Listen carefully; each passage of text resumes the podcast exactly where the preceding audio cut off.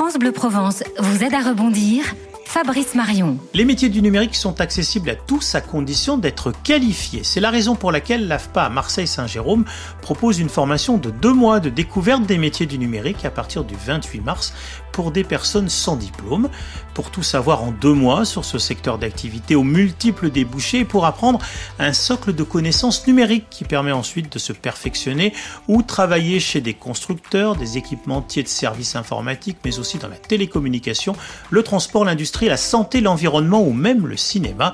Une formation financée par la région Sud. Je vous en dis plus sur la plateforme ici. Et sur le Facebook de France Bleu Provence.